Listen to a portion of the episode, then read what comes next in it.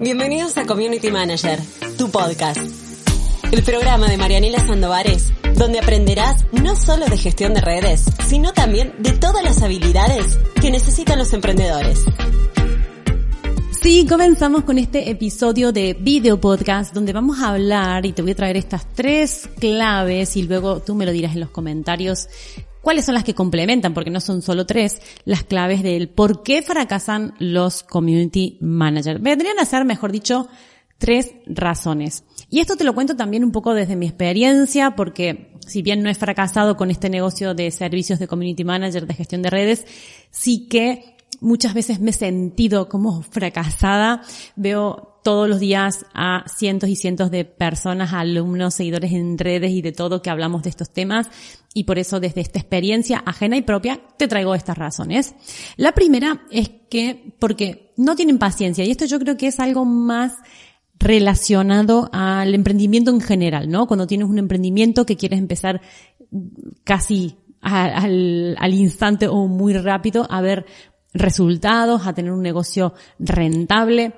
Si bien, también hay que decirlo, cuando tú tienes un emprendimiento, que es un negocio en el que vas a dar servicios, Primero que necesitas pocos recursos porque necesitas mucho de, tu recurso humano, ¿no? De tu recurso de lo que vas a ayudar a esa persona a hacer, de las tareas que les van a gestionar, en este caso las redes sociales.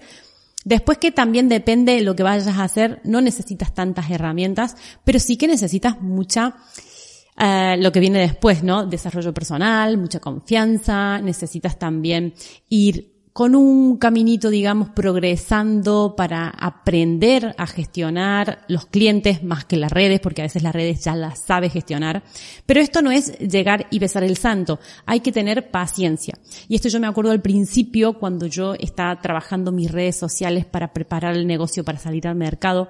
Me acuerdo que mi marido me sacaba de la zona de confort y me decía, pero ¿cuándo vas a monetizar? Y a mí esto como que me, me dolía y me ponía nerviosa a la vez y a la, y a la vez también me daba rabia que me dijera eso porque me metía presión, pero por otro lado también lo necesitaba y lo agradecía. Y era como esa, esa cosa rara, ¿no? Que te queda cuando eh, necesitas que alguien te vaya empujando y que te ayude a, a, a emprender, ¿no? Porque creo que al final uno, una de las razones también es que nunca dan el paso, ya lo, ya veremos que están dentro de, eh, de las otras razones que tengo preparadas, pero sobre todo el hecho de querer que salga todo rápido y bien y empezar a monetizar rápido eh, es una de las razones por las que suele fracasar. Por, sobre todo que me, si tú me preguntas ahora, pero Marianela, ¿en qué tiempo yo podría estar ya gestionando redes sociales con un negocio rentable? Depende de ti, no depende de un tiempo, no hay un tiempo que yo te diga tres meses. No, depende de muchos factores, depende del tiempo que tú puedes dedicarle a la captación de cliente que vayas a hacer, depende de, tus tiempos familiares también, porque no, del tiempo que puedas llegar a, eh, a invertir en estudio y en formación, depende de muchos factores. Pero sobre todo piensa que todas estas cosas nunca son inmediatas. La razón número dos es la confianza, la confianza en uno mismo. Y aquí también me quiero detener un poquito porque ¿qué pasa? Que muchas veces tienes un montón de cursos, un montón de formación e incluso haces prácticas o ya tienes experiencia gestionando redes sociales porque has trabajado en una agencia, porque has trabajado en una empresa y sin embargo te cuesta dar el pasito ese para hacerte autónomo y para mm, empezar a buscar clientes por tu cuenta. Creo que es las cosas que más nos cuestan yo estuve desde el año 2009 gestionando redes sociales para empresas. Bueno, hay, ya tienes seguramente aquí en mi canal muchos videos sobre mi experiencia. Y creo que lo que más me costó fue dar ese pasito que tiene que ver con la confianza, que tiene que ver también con, el autoconocimiento, con el desarrollo personal, con todo eso que tenemos que tener los emprendedores para empezar a trabajar y empezar a, a darnos cuenta que sabemos un montón, eh, que tenemos que dejar de lado el síndrome del impostor, bueno, son, son muchos los factores y que no son factores de cursos o de dinero, sino que son factores como más internos. Así que yo creo que muchas veces esa frustración llega por esta parte. Y eh, número tres, desilusión.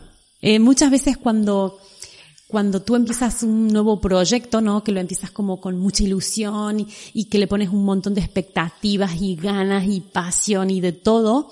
Y a medida que vas avanzando, y está relacionado también con los otros dos puntos que hemos hablado, las otras dos razones, a medida que vas avanzando, vas viendo que no todo es inmediato, que a veces no es tan fácil o que no tienes recursos internos suficientes como para darte cuenta que realmente puedes gestionar unos clientes o un negocio y eso te va desinflando.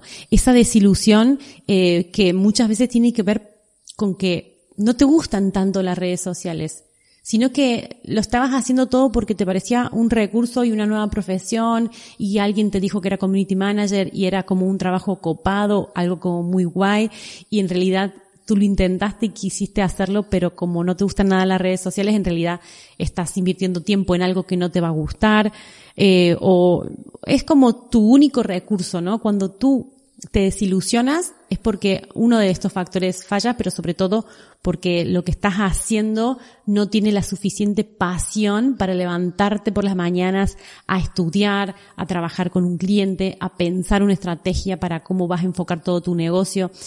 Eso, esa motivación interna que tienes que tener no la tienes, tienes que analizar por qué no la tienes y yo creo que muchas veces es porque se buscan como manotas de abogados recursos de emprendimiento fáciles y sin embargo pues hay cosas que, que no, que no te gustan, que en este caso puede ser, mira, no me gustan nada las redes sociales y estoy emprendiendo con esto porque creo que es la, la profesión del futuro. Ahí puede ser que, que sea el error. Así que si es una de estas tres razones por la que tú te sientes desmotivado y que quieres ser community manager pero te, baja un poco, piensa que son las razones como más comunes. De todos modos te voy a invitar para que en comentarios me dejes cuáles son otras razones para complementar este vídeo o hacer otro, en todo caso, porque hay muchas razones, pero yo creo que estas son las principales. Así que sobre todo, ten paciencia, ten mucha paciencia. No pienses en tiempos que hay tiempo de referencia, cada uno tiene su tiempo.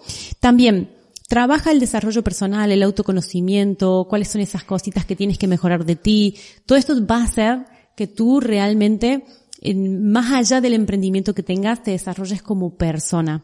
Y sobre todo, cuando te vayas a desilusionar, piensa el para qué estás haciendo lo que estás haciendo. Y ahí va a estar tu respuesta. Porque cuando tú haces algo para mejorar el mundo y es tu misión de vida y, y, tienes esa vocación de servicio y va mucho más allá que un negocio, por ahí estás viendo, yendo bien. Hay un video podcast que tengo que se llama Ikigai. Si estás en YouTube te voy a dejar la tarjetita por aquí arriba para que vayas a verlo. De qué se trata esto y creo que es clave para que tengas un negocio de community manager de éxito, pero que además te sientas y seas una persona exitosa.